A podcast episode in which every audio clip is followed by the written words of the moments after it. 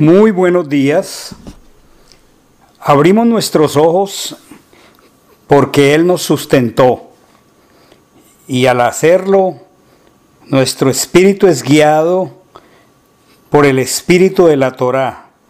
Oh Señor, de mañana oirás mi voz, de mañana me presentaré delante de ti y esperaré. Y eso hacemos con su palabra abierta ante nuestro corazón y nuestros ojos. Estamos estudiando la Parachá Baerá. Estamos estudiando un texto maravilloso en Éxodo capítulo 6 y para continuar leo Éxodo 6:6, la primera frase. Por tanto di a los hijos de Israel, yo soy Achen y os sacaré de debajo de las cargas de los egipcios. Es interesante y necesario observar la expresión yo, o sea, se refiere al eterno Dios. Yo os sacaré. Él es el que nos saca. Él sabe, conoce que tenemos unas cargas pesadas que están sobre nosotros impuestas por Egipto. Y Él promete que Él nos sacará. La pregunta es, una pregunta que surge con esta acción poderosa de Dios y esta promesa maravillosa. El hombre tiene libre albedrío. ¿Podría el hombre tomar la iniciativa de quitar estas cargas de sobre él? La respuesta es no. Porque el punto de partida, tal como ocurrió en el génesis de este mundo, es que el hombre quedó en una condición.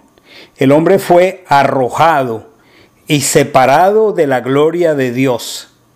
La escritura en Romanos 3:23 lo afirma por cuanto todos pecaron y están destituidos de la gloria de Dios.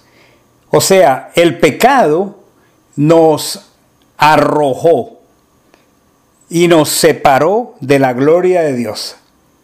Entonces, solo Dios puede ser quien viene a buscarnos. Si Él no quisiera venir a buscar al hombre, todo el mundo estaría perdido porque Él nos arrojó de su presencia. Es como si Él hubiera ocultado su rostro de nosotros y nos dijera, los dejo abandonados en sus delitos y pecados. Dios realmente no está impidiendo que los seres humanos vengan a Él.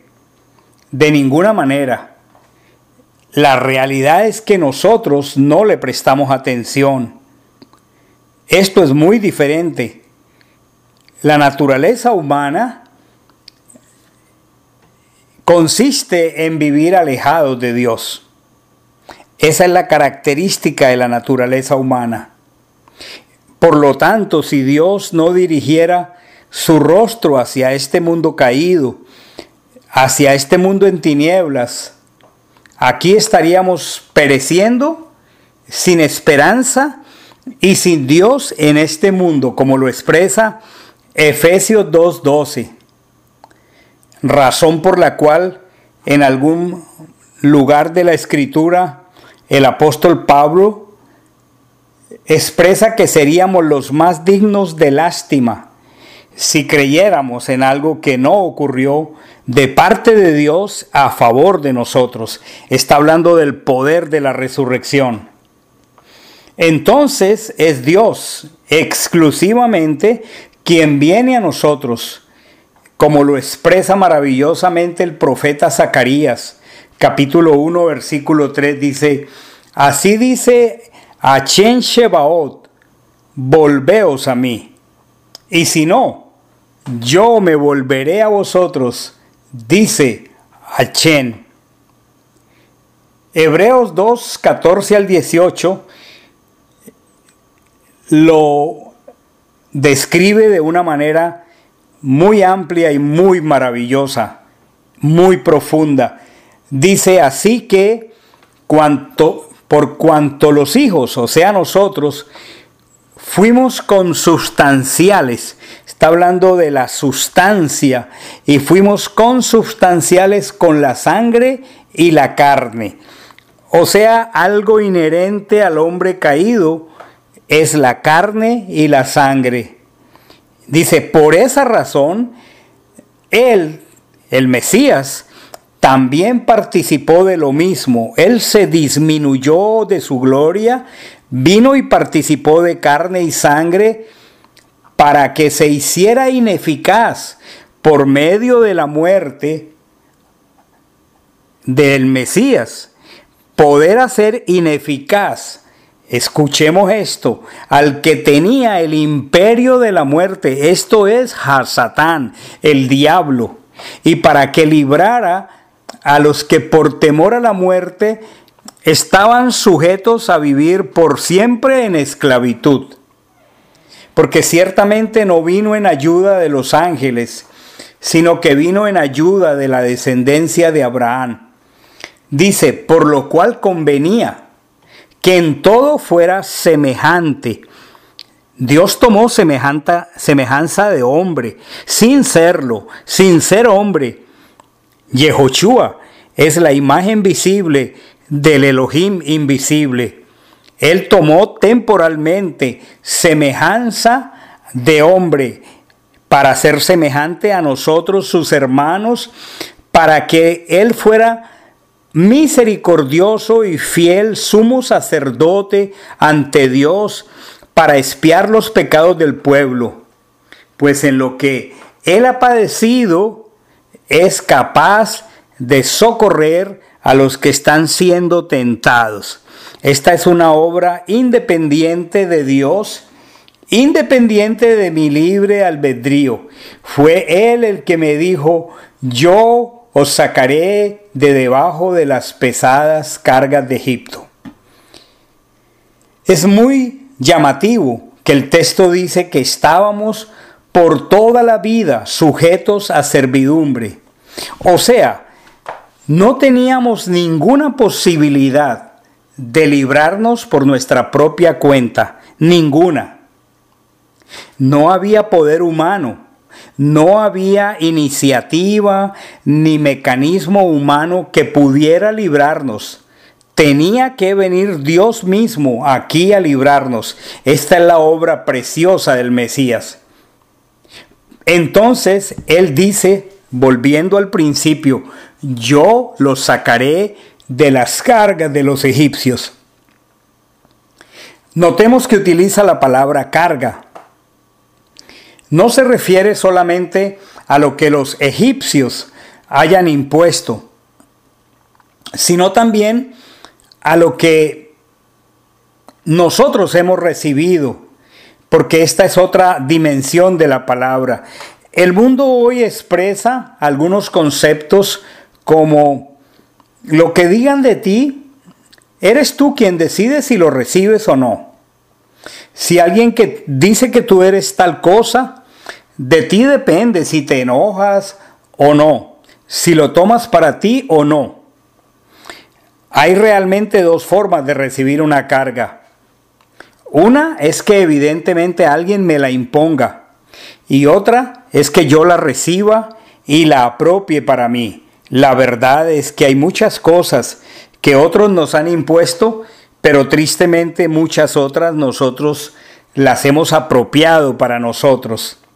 Y cuando el Señor dice, voy a sacarlos de las cargas, de las pesadas cargas que has recibido, se está refiriendo también a esto. Cuando el pueblo de Israel ya estaba en el camino a la tierra de la promesa, mientras Moisés estaba recibiendo las instrucciones en el monte Sinai, tristemente el pueblo estaba ya en libertad, poniendo de manifiesto lo que había en su corazón. Y mientras Moisés recibía las más preciosas instrucciones para establecer un reino de sacerdotes y gente santa, la rebeldía, la idolatría que había en el corazón de este pueblo que ya había pasado las fronteras de Egipto, salió a relucir. ¿Y cómo ocurrió? Pretendieron adorar a Dios como a su carne le satisfacía. Por eso Dios tiene que sacar esas pesadas cargas de nuestro corazón. Más que construir el becerro de oro, fue lo que siguió una vez lo erigieron. Porque hubo orgías, hubo glotonería, hubo desorden, hubo embriaguez. Porque de esta manera estaban acostumbrados a celebrar en Egipto. Así lo hacían. Lo habían aprendido de los egipcios. No lo habían aprendido del Dios de Israel. Moche, su libertador, no llegó a ellos eh, embriagado para invitarles a seguir al Dios de Israel. Él no llegó ebrio, él llegó dando ejemplo de una vida diferente. Y por eso el mandato era sacarlos a tres días de camino, sacarlos por el desierto, pero ya no a la manera de Egipto. Ellos se habían tomado la idolatría muy en serio en sus vidas, pero Dios dijo que teníamos que salir a celebrar a tres días de camino, separados de Egipto, según los mandamientos y los procedimientos de Dios, ya no según el mundo, según Egipto. Ser sacados por Dios implica que no vamos a hacer lo mismo que hacíamos en Egipto. No vamos a continuar con nuestras antiguas costumbres. Él no nos ha sacado de Egipto para que sigamos haciendo las cosas a nuestra manera, según nuestro criterio, según nuestra ocurrencia, o tal como hemos aprendido en el mundo. Vamos a aprender a esperar en Él. Necesitamos esperar sus instrucciones. La diferencia entre un espíritu de religiosidad, del que ignora el pacto, la promesa, la instrucción, la Torá, y por ende la obediencia espiritual, la evidencia se hace manifiesta cuando hay otras personas que vivimos según el pacto con Elohim, según sus promesas, según sus instrucciones, esa es la gran diferencia. Nos sacó de Egipto quitando las pesadas cargas para que no sigamos viviendo de la manera que antes lo hacíamos. Cuando evidenciamos esta experiencia en nuestra vida como un testimonio personal, podemos con mucha alegría entender y dar gracias por lo que Él está haciendo en nosotros. La salvación se evidencia de una manera muy especial. Las cargas de Egipto fueron quitadas de sobre nuestros hombros para que vivamos de manera diferente. Ay, shalom, que tengan un bonito día. Bendiciones.